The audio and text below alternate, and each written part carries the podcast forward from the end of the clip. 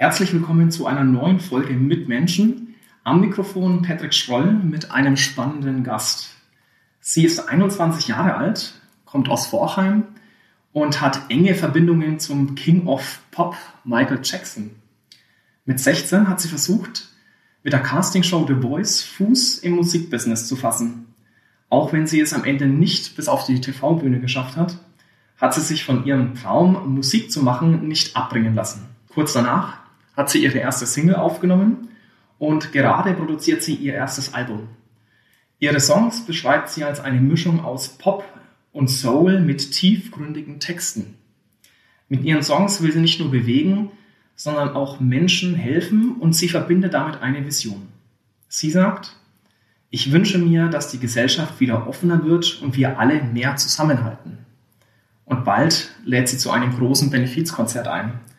Es gibt also viele Fragen zu klären und ich freue mich auf die nächsten Minuten. Herzlich willkommen, Nisa Bayric. Hallo, ich freue mich sehr hier zu sein. Danke für die Einladung erstmal. Ja, Nisa, wir müssen jetzt erstmal von vorne beginnen. Ich habe es jetzt auch schon so ein bisschen angeteasert und äh, die Hörer hoffentlich äh, neugierig gemacht, dass deine Verbindung zu Michael Jackson sehr kurz ist. Äh, willst du uns mal kurz verraten, was es damit auf sich hat? Ja, also er ist eigentlich so mein größtes Idol musikalisch und äh, dadurch, dass mein Papa damals mit seiner Band ja auch Vorgruppe von ihm war, ist das so eine Verbindung, die also ich gar nicht eigentlich beschreiben kann. Er ist wirklich das größte Musikidol und ähm, er hat die Menschen auch bewegt, was ich natürlich auch machen will und ähm, er hat echte Musik produziert, was ja heutzutage fast nicht mehr gibt, ne? Ähm, und deshalb kann ich mir eine Scheibe von ihm abschneiden. Natürlich werde ich niemals so wie er sein, aber er ist eine große Inspiration. Genau, das ist ja schon ähm, quasi so nebenbei erwähnt, dass dein Papa eine Vorband, ähm, also als Vorband bei Michael Jackson war. Kannst du noch ein bisschen näher beschreiben, was, was dein Papa quasi in der Musik damals gemacht hat? Also er war ja in der Band, also Boyband. Ähm, er will immer nicht, dass ich sage Boyband, sondern eher so eine Gruppe. Und äh, musikalisch haben die halt äh, nicht nur gesungen, sondern auch getanzt und hatten halt wirklich super tolle Shows. Deshalb haben wir auch die Tanzschule, weil er der damalige äh, Choreograf war ähm, zum größten Teil und ähm, ja, deshalb kann ich viel von ihm lernen oder habe viel von ihm gelernt und von seiner damaligen Zeit viel mitbekommen, was mich natürlich auch inspiriert hat, dann selber Musik zu machen. Genau, und wer jetzt nochmal nachhören will oder nachgoogeln oder YouTuben will, da findet er dann die Boygroup ähm, unter dem Namen Construction. Ne? Genau, ja. Construction. Ja. Du hast ja schon erwähnt, äh, du und dein Papa, ihr seid so ein wirklich eingespieltes Team und das kann man auch auf Instagram ganz gut verfolgen.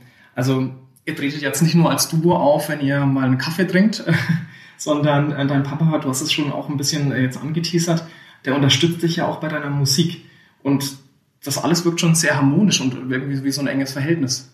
Ja, also wir haben äh, wirklich so das beste Vater-Tochter-Verhältnis, das man sich vorstellen kann. Es ist nicht nur wie auf Instagram, sondern es ist wirklich auch echt so.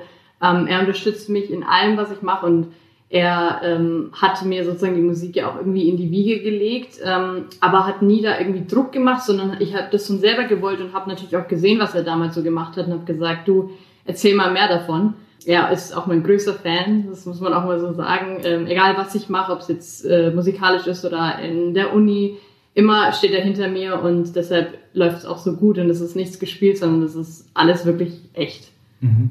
Du hast es ja schon erwähnt, dass er dich auch stark unterstützt, unter anderem mit der Nisa Dance Academy. Ähm, und ich glaube, der ist auch schon mal bei, bei dir bei Auftritten als Hintergrundtänzer aufgetreten, oder? Genau, ja. Also die Nisa Dance Academy haben wir ja schon seit ungefähr zehn Jahren. Ich glaube, wir haben sogar unser zehnjähriges bald. Ähm, 2013 äh, ging es so richtig los. Ähm, aber dann natürlich sehr klein und jetzt ähm, ist die Tanzschule ja schon sehr, sehr groß. Wir haben drei Gruppen ja, ich glaube jetzt bis zu 80 Schüler. Also es, ist, es läuft wirklich super. Und das haben wir natürlich zusammen aufgebaut. Damals war ich noch ein bisschen jung, deshalb hat er so den meisten Teil übernommen. Und jetzt ähm, ja, ist es sozusagen meine Tanzschule, aber ich, ich erwähne ihn da immer auch dazu, weil er natürlich das alles mit aufgebaut hat und er ähm, von Anfang an dabei war. Deine ersten Steps, die hast du ja vor fünf Jahren unternommen, also sagen wir die ersten großen Steps mit 16 und hast ja zunächst mal versucht, bei der Castingshow The Voice durchzustarten. Jetzt ist es ja so, für manche Künstler ähm, ist so eine Castingshow so ein totales No-Go, weil sie irgendwie befürchten, naja, da hat man dann irgendwie vielleicht ein Label, ah, Casting-Talent oder und bist dann vielleicht wieder ähm, nach ein paar Jahren, wenn überhaupt, dann wieder weg von der Mattscheibe. Was hat denn dich dazu gebracht, dass du gesagt hast, ey, nee, ich versuch's jetzt da mal über den Casting-Weg? Also ein Freund von meinem Papa, Ray Horton, der war ja bei der Staffel davor, glaube ich, dann dabei gewesen. Ähm, und der hat, ich weiß gar nicht, wie weit er es geschafft hat, es auf jeden Fall sehr weit geschafft. Und dann haben wir auch so privat mal ein bisschen mit ihm geredet und äh, das fand ich schon sehr interessant und dachte mir so, wenn wenn es das schon gibt äh, als Möglichkeit, eine Castingshow ist natürlich, ja, hat äh, so Vor- und Nachteile, aber man muss ja irgendwo anfangen. Und wenn man den Weg geht, kann man ja auch einen anderen Weg danach noch gehen. Und deshalb habe ich gedacht, ich versuche es einfach mal. Ich war ja 16, ich war damals, glaube ich, in meiner Gruppe auch noch die Jüngste. Hab natürlich, hatte, also ich war wirklich sehr aufgeregt. aber es war ja mein erster Start so und habe dann aber auch gemerkt, dass es nicht so meins ist, diese Casting-Schiene, weil da natürlich auch viel ähm, dahinter steckt. Äh, kann ich später nochmal ein bisschen erzählen. Und habe dann gesagt, okay, ich mache es auf meinen eigenen Weg und produziere halt so einfach meine Lieder. Mhm. Also kommen wir gerne nochmal drauf zurück. Mich würde es nämlich auch interessieren, wie das so hinter den Kulissen abläuft. Du hast ja dort von einer, von einer Art Jury gesungen, aber du hast es jetzt nicht dann zu diesen Blind Auditions geschafft, also wo man dann im Fernsehen quasi vor dieser Fernsehjury dann singt. Ich dachte aber eigentlich immer, dass das so der erste Auftritt ist, wenn man da hingeht, dass, das, dass man da sich dann zum ersten Mal präsentiert. Ja, das dachte ich tatsächlich auch, aber was davor passiert, das ist wirklich äh, ein so langer Weg. Also man geht erstmal, ich glaube, das war damals bei mir in Frankfurt und man hat drei Vorrunden, wo du vor drei verschiedenen Jurys singst ähm, und dann erst kommt es zu dem Interview, also wenn die dich nach den drei ähm, ja, äh, Runden sozusagen dann weiterlassen in das Interview. Und wenn du das dann weiter schaffst, äh, dann musst du auch erstmal nach Berlin und nach Berlin ist dann erst die Live-Show. Also das war, das ist so ein Prozess von Monaten vorher, das ist nicht wirklich gleich Live-Shows. Und an dem Tag habe ich tatsächlich das bis zu dem, der dritten Runde geschafft und ich war auch die jüngste, wie gesagt 16 damals noch. Habe aber dann meine Augen zugemacht, weil ich bin ja so ein Gefühlsmensch beim Singen und bin dann zu weit vom Mikrofon weg und erst so kurz vorm Ende des Songs habe ich die Augen aufgemacht und die haben die ganze Zeit schon mit den Händen gewuchtelt, dass ich weiter näher gehe, weil die mich nicht gehört haben. Okay. Und das war dann so der größte Grund, glaube ich, wieso ich es dann nicht weiter geschafft habe ähm, zum Interview, weil ich halt ja sehr aufgeregt war und einfach mit den Gefühlen äh, geleitet und habe dann, wie gesagt, nicht gemerkt, dass ich zu weit vom Mikrofon weg war. Geben Sie dann äh, jemandem Feedback, dass Sie sagen, beim nächsten Mal ähm, auf das und das achten oder du bist noch nicht so weit oder wie auch immer? Oder?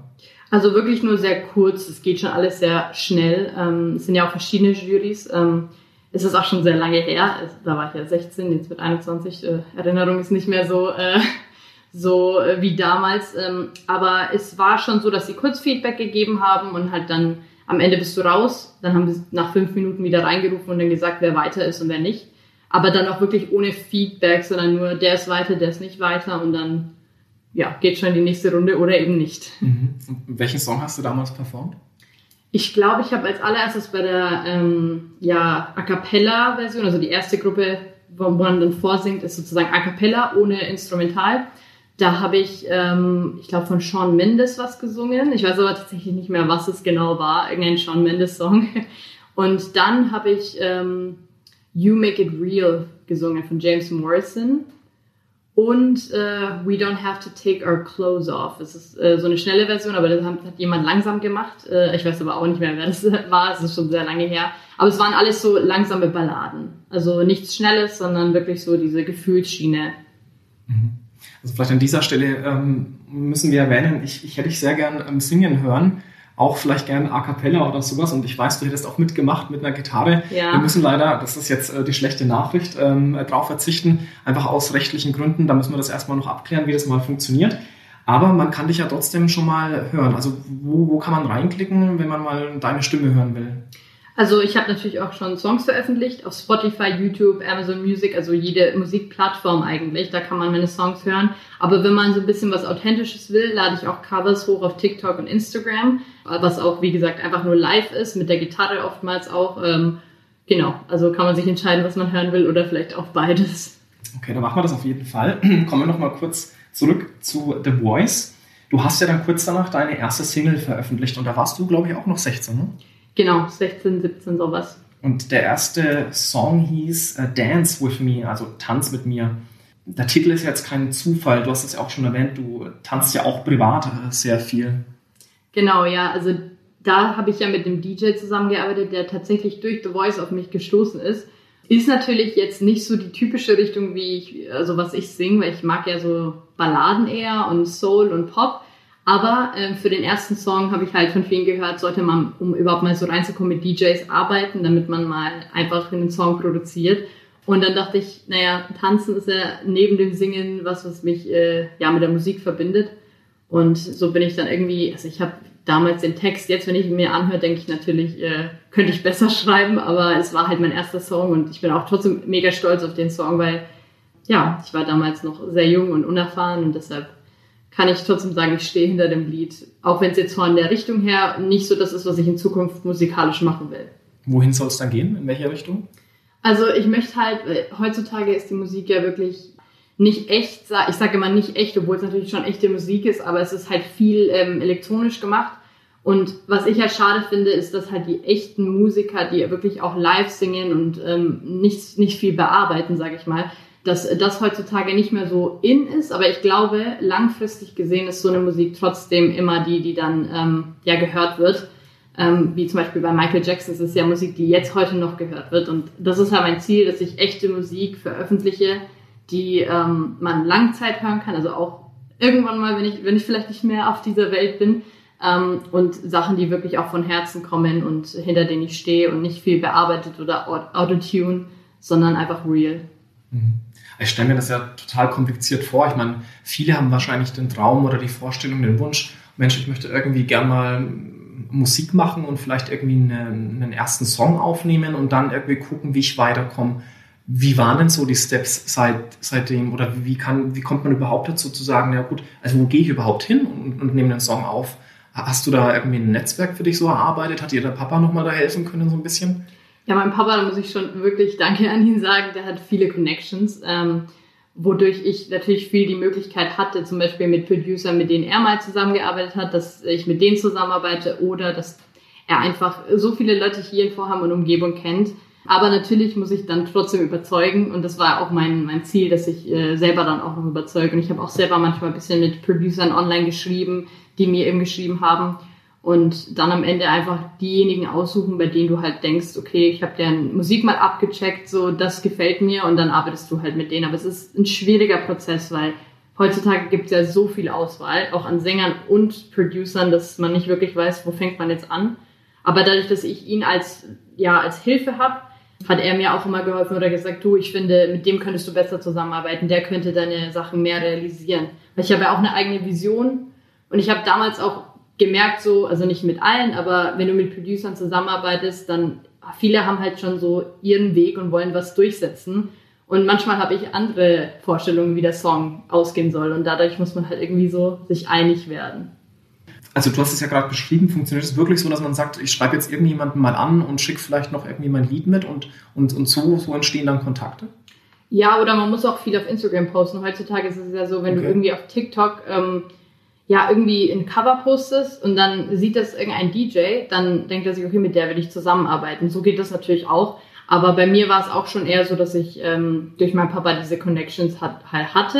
Auch dadurch, dass ich halt äh, ja in der Region manchmal erwähnt wurde irgendwie, dass dann jemand auf mich aufmerksam geworden ist und mir geschrieben hat. Also da muss man schon, also man kann nicht einfach hoffen, dass was passiert, wenn man nichts macht, sondern man muss schon dahinter sein und äh, selber Sachen posten oder senden oder mit Leuten in Kontakt treten und dann hast du irgendwann Glück und arbeitest mit jemandem zusammen, der deine Wünsche erfüllt oder eben nicht und dann musst du weitersuchen. Mhm. Ich denke mir halt gerade im Künstlerbereich, generell ist es, stelle ich es mir schwierig vor, weil du wohnst ja weiterhin in Vorheim, also ist ja jetzt eher ja. eine Kleinstadt. Ich denke da immer automatisch so an die großen Städte. Also man, ich, ich habe immer das Gefühl, man müsste um erfolgreich zu sein im Künstlerbusiness, irgendwie mindestens nach Berlin oder vielleicht irgendwie noch in eine andere internationale Stadt, um da irgendwie dieses Netzwerk zu haben. Aber funktioniert es so von der, von der Basis her, wenn man die hier in Vorheim hat?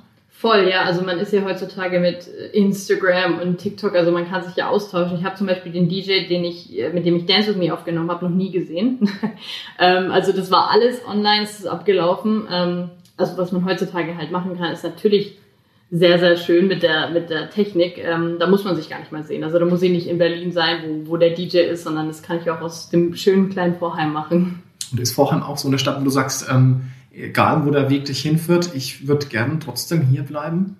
Da muss ich sagen, jetzt momentan sage ich nein. Also ich will auf jeden Fall die Welt sehen. Wenn ich irgendwann mal, ja, Kinder habe vielleicht, äh, kann ich mir schon vorstellen, dass ich wieder hierher zurückkomme. Aber momentan ist bei mir so reisen, reisen, reisen. Ich will, wohin es geht, ähm, egal wohin mich äh, ja alles zieht. Ich werde das ausprobieren, weil ich bin ja noch jung und ähm, ich will mir jetzt irgendwie nicht Grenzen setzen, dass ich sage, ich muss unbedingt in Vorheim bleiben. Und dadurch, dass meine Eltern mich da auch unterstützen und nicht sagen, du musst hier bleiben, sondern du kannst machen, was du willst, ist es natürlich auch schön zu wissen, ich kann alles versuchen, aber kann auch, wenn es nicht klappt, immer wieder nach Vorheim zurück und habe meine Eltern, die mich halt dabei unterstützen.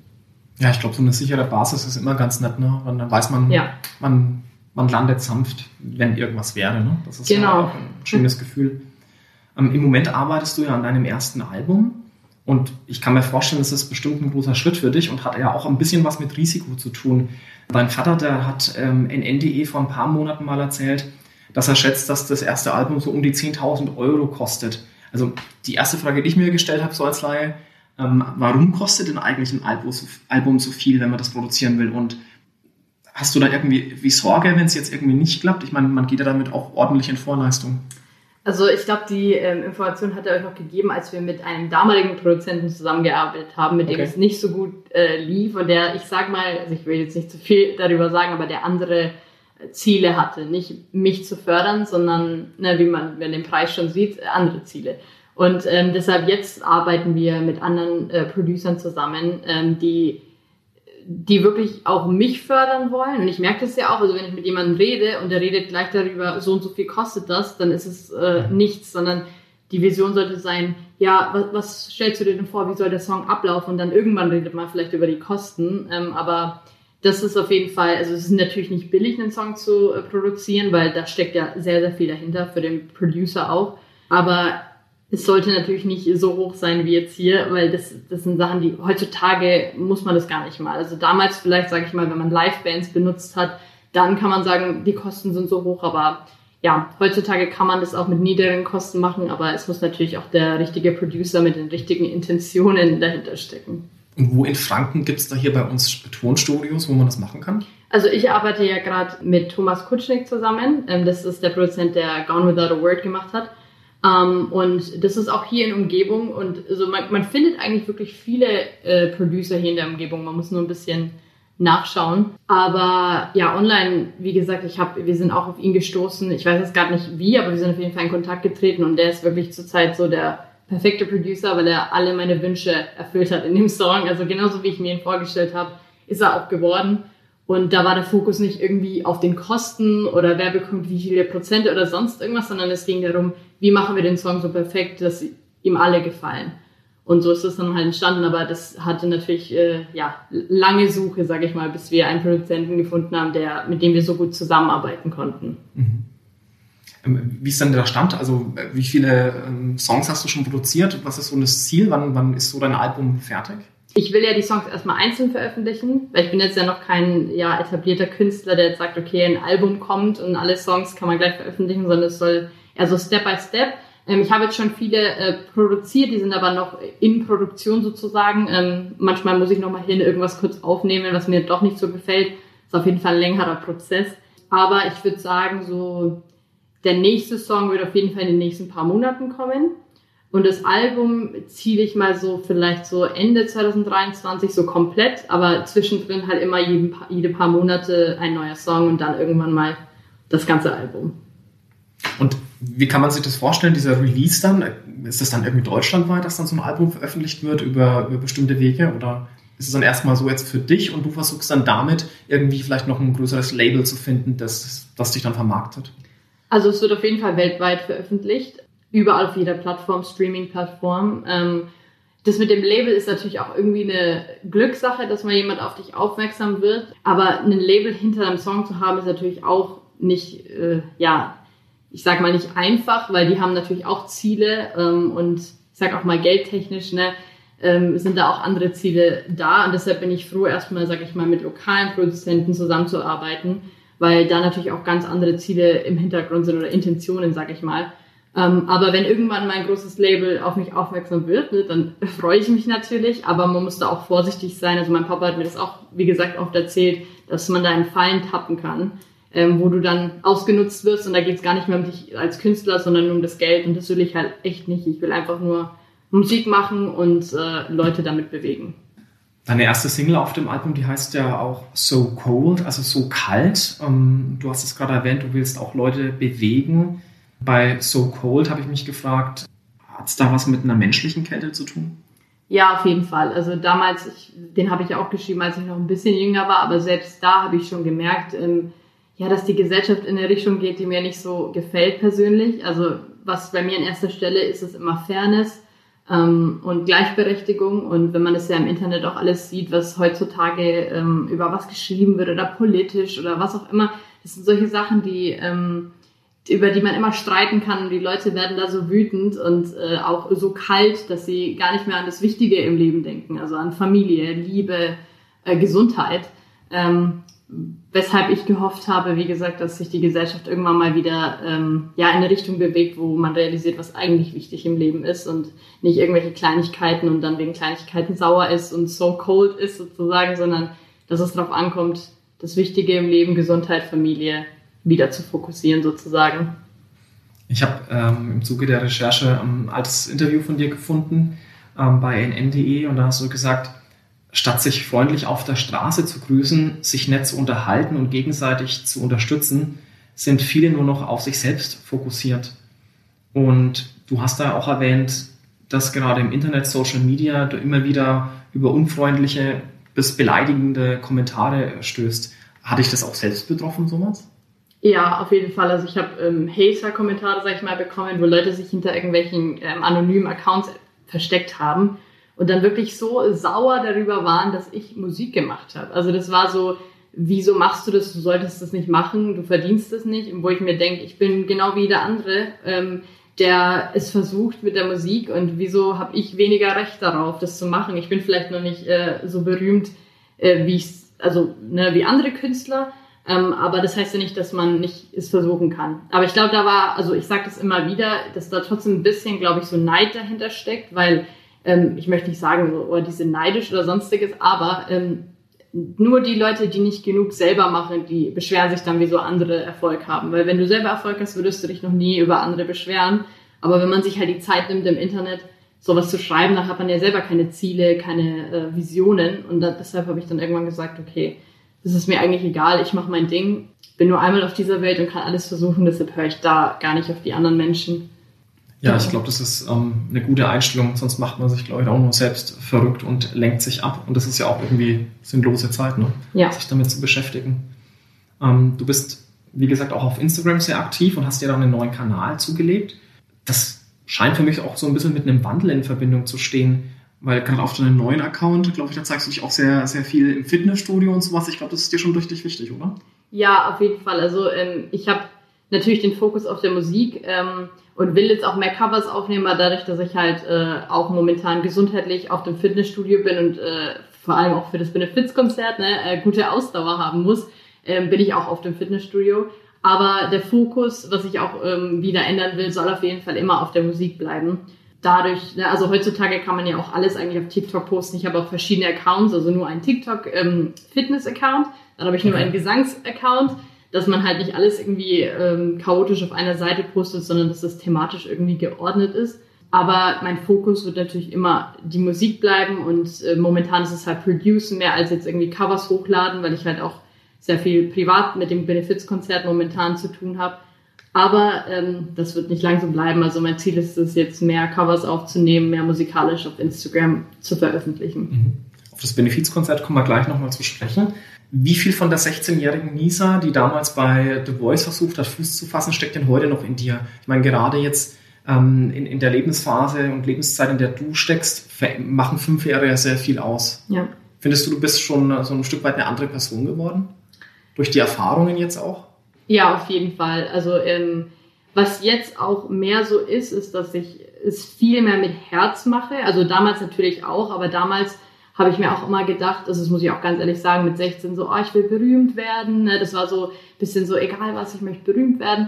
Aber dann irgendwie über die Jahre, indem ich ja auch gemerkt habe, so was wichtig im Leben ist, habe ich gesagt, wenn es passiert, passiert es. Und ich werde auch alles dafür machen, dass es passiert. Aber wichtig ist, bleib du selber währenddessen und verändere dich nicht und versuch nicht irgendwie das Ziel zu haben, was weiß ich, mehr Follower zu haben, sondern sei authentisch, äh, mach deine Musik und irgendwann wirst du so deinen Weg gehen. Und in welche Richtung das geht, das äh, weiß ich natürlich noch nicht, aber ich hoffe natürlich in eine gute Richtung. Wie kann man sich das vorstellen, deinen Alltag? Ich meine, du bist jetzt noch nicht beruflich ähm, als Sängerin unterwegs, sondern mhm. du, glaube ich, studierst ja auch noch. Genau. Wie kann man sich so einen typischen Alltag oder so eine Woche bei Nisa vorstellen? Also Woche ist echt vollgepackt, muss ich sagen. Also ich bin ja, also ich studiere und dann bin ich noch Werkstudentin bei Siemens nebenbei. Und dann habe ich am Wochenende die Tanzschule, wofür wir also momentan auch viel mehr ähm, Proben haben als sonst. Und dann zwischendurch, natürlich schreibe ich meine Songs, äh, wenn ich mal abends kurz Zeit habe, nehme ich meine Gitarre, ähm, wenn mir gerade was einfällt, schreibe kurz äh, alles, was im Kopf ist. Und dann äh, bin ich ja auch in der Beziehung. Das heißt, das auch nochmal dieser Ausgleich äh, ist nicht gerade einfach, aber wenn es einem Spaß macht und man mit Herz dabei ist, dann ist es halt keine Arbeit, sondern es ist vor allem die Tanzschule, das sehe ich nicht als, boah, ich muss jetzt zur Arbeit gehen, sondern es ist eher so, ich kann Kindern was beibringen, ich kann Kindern äh, Tanzen beibringen und das ist halt dann wieder mehr so eine Leidenschaft. Eine Leidenschaft, genau. Weil du gerade die Beziehung erwähnt hast, auf Instagram zeigst du dich auch mit deinem Freund, der ist glaube ich auch sehr oft, oder ihr seid gemeinsam sehr oft im Fitnessstudio. Ja. Und da bin ich über eine Kleinigkeit gestolpert, die hat mir am Anfang noch gar nichts gesagt und ich muss zugeben, ich musste es bei Google übersetzen. Ähm, ihr habt gefeiert, äh, dass ihr euch sogenannte Promise Rings gegeben habt. Willst du mhm. kurz erklären, was das ist? Ja, da haben auch viele gedacht, dass wir uns verlobt haben. Das ich nämlich auch, ja. Also ähm, Promise Rings sind eigentlich so ja Versprechungsringe, ähm, wo du versprichst, irgendwann mal ähm, zu heiraten. Aber wir sind natürlich auch noch sehr jung. Ähm, oder man verspricht für immer zusammen zu sein. Ähm, und deshalb wissen wir natürlich auch, äh, dass das eine Sache ist, das Zeit braucht. Ne? Man kann ja nicht nach zwei, drei Monaten schon sagen, wo man vielleicht im Herzen weiß, das ist der Mensch, mit dem ich mein Leben verbringen will muss es natürlich langsam anfangen. Und deshalb äh, ist es, er ist ja auch Amerikaner und bei dem fängt es immer an mit erstmal Promise Ring und dann irgendwann ähm, natürlich die nächste Stufe. Ähm, deshalb war das so die erste Stufe bei uns sozusagen.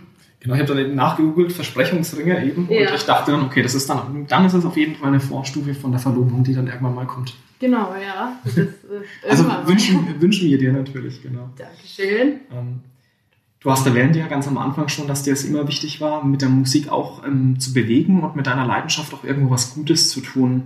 Und 2017 war das auch der Fall und da hatte der 15-jährige Mirko Reck aus Heroldsbach bei uns im Landkreis Vorheim den Knochenmarkspender gesucht. Er war nämlich mit zwölf Jahren an Lymphknotenkrebs erkrankt und war eben auf der Suche nach Hilfe. Und für ihn hast du gemeinsam dann mit deinem Papa eine Benefizveranstaltung zugunsten krebskranker Kinder veranstaltet. Unter dem Motto Mirko will leben war das dann damals eine so der größten Benefizaktionen, die es im Landkreis Vorheim gab.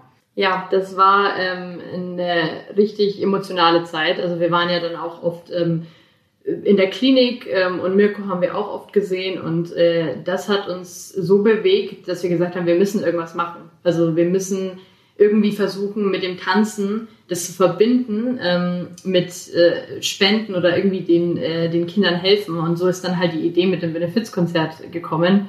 Und das war ja 2017 ein Riesenerfolg. Also das haben wir gar nicht erwartet, dass da so viele Menschen kommen. Also wir mussten innerhalb von fünf Minuten, die Halle war erstmal bis zur Hälfte nur bestuhlt, sofort äh, ähm, alles bestuhlen. Es musste so schnell gehen, weil der Andrang so hoch war, weil das natürlich ein Thema, das jeden bewegt und ähm, konnten dann auch 7000 Euro spenden. Ähm, und das war für uns eines der größten Highlights und das hat uns so, ja, also das hat mich so berührt, dass auch so viele Menschen dann da geholfen haben, dass wir gesagt haben, das müssen wir natürlich wieder machen. Mhm. Das ist eine ordentliche Summe und ähm, ich kann mich daran erinnern, ich hatte selber mal ein Benefizkonzert organisiert. Und das ist jetzt quasi die Überleitung auch zu deinem nächsten Benefizkonzert, ähm, das stattfindet.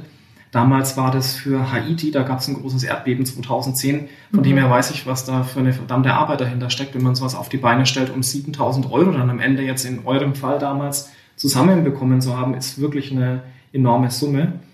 Ähm, und jetzt am Samstag, 13. Mai, steht ja wieder dieses oder wieder ein großes Benefizkonzert ins Haus. Auch da für krebskranke Kinder, aber nicht nur. Kannst, willst du erklären, ähm, was ihr davor habt am 13. Mai? Ja, am 13. Mai ähm, haben wir eine Benefizveranstaltung, auch wieder für krebskranke Kinder, also ähm, die Elterninitiative äh, in Erlangen. Ähm, mit der sind wir in Verbindung, schon seit damals. Da haben wir tatsächlich 2020 schon geplant, das nochmal zu machen, aber dann kam ja Corona, natürlich ging das dann nicht. Und jetzt ist es endlich wieder soweit und ähm, wir wollen den Leuten natürlich neben ähm, der Spende, was wir natürlich hoffen, dass, äh, dass da viel einkommt, auch eine Show bieten. Also das wird eine Drei-Stunden-Show mit so vielen verschiedenen Acts. Also wir haben A Cappella-Gruppen, wir haben Rapper, wir haben Sänger, wir haben andere Tanzgruppen neben unserer eigenen natürlich, die da auch ähm, einen Special-Auftritt haben wird. Und ähm, was auch, auf, auf was ich mich am meisten freue tatsächlich, ist äh, die Reunion von meinem Papa seiner Band. Also Construction wird zum letzten Mal wahrscheinlich ihren Auftritt dort haben. Das wird äh, wirklich toll und alle Einnahmen an dem Tag, also wenn es nur ein Getränk ist, das man sich kauft, das gehen wirklich 100% an die Elterninitiative. Und ja, ich bin sehr gespannt und wir freuen uns und wir proben schon sehr viel. Das hört sich sehr gut an. Äh, du wirst selber auch auftreten? Genau, ja, ich werde selber auftreten, viel sogar. Äh, also ich bin neben der Veranstalterin auch noch die Moderatorin und ich werde auf, äh, auftreten. Wir haben natürlich auch Unterstützung, also andere Moderatoren. Wir haben einen ersten Block, in dem sozusagen alle anderen Künstler auftreten. Der zweite ist Nisa und Friends, sagen wir immer dazu. Also alles, was mit meiner Tanzschule zu tun hat oder mit meinem Papa. Und das wird ein Riesenprogramm. Also ich werde singen, tanzen, ähm, und da wird es auch eine Premiere geben, die es so bei uns von der Tanzschule noch nie gab. Also ein Auftritt, der, den wir so noch nie hatten. Und ich freue mich schon sehr drauf. Also ich darf nicht viel verraten, aber ähm, kommt gern vorbei, wenn ihr sehen wollt, äh, was das ist. Das, das, machen wir auf jeden Fall und ich hoffe, dass auch viele Hörerinnen jetzt ähm, sich den Samstag, den 13. Mai fett im Kalender ähm, notiert haben. Wie viel Uhr geht es denn los und wo kommt man an Karten oder ist es am besten einfach zur Abendkasse zu gehen? Also es ist kostenlos, ähm, kein Eintritt, äh, alles kostenlos. Ähm, Deshalb wird hoffentlich natürlich der Andrang auch groß sein, weil äh, für uns ist es wichtig, dass die Leute nicht denken, oh, ich muss jetzt da irgendwas zahlen, sondern sie kommen hin, genießen eine Show. Und automatisch, wenn man halt was isst, kommt natürlich schon in die Spendenbox äh, und dort wird es auch Spendenboxen geben. Und äh, wir haben auch politische Vertretung dort, also es ist wirklich volles Programm, alles, was man sich vorstellen kann. Und um wie viel Uhr geht's los? Um 18 Uhr, sorry, das habe ich jetzt Okay, also Samstag, 13. Mai, 18 Uhr, Heroldsbach. Genau. In der Hirtenbachhalle. Hirtenbachhalle, genau. Also es ist eine große Halle, die fast, glaube ich, bis zu 800 Zuschauer, wenn ich es jetzt so auswendig im Kopf weiß. Genau, so 900 irgendwas, ja. also bestuhlt werden kann sogar, glaube ich, bis zu 900 mhm. oder sogar mehr. also wir hoffen auf jeden Fall, dass wir die Halle voll bekommen.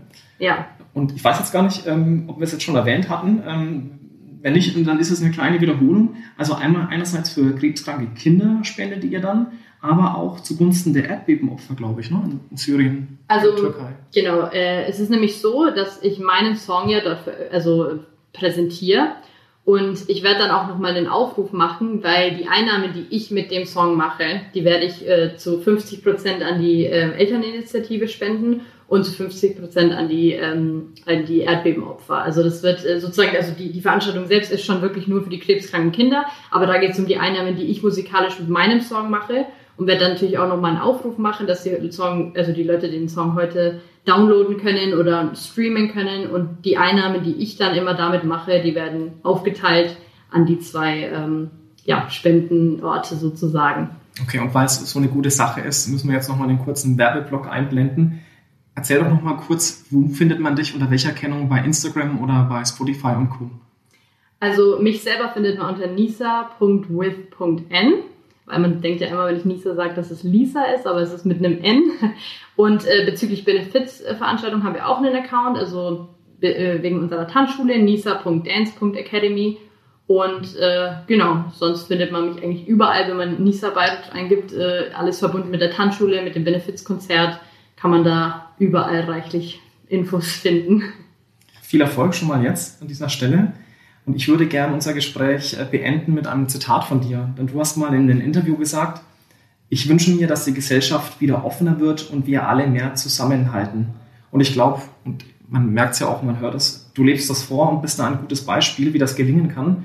Für das Benefizkonzert, wie gesagt, wünsche ich euch sehr viele Gäste und für dich persönlich natürlich alles Gute auf deinem Musikweg aber natürlich auch für den privaten Weg. Wer weiß, was aus diesen Versprechungsringen ja mal wird.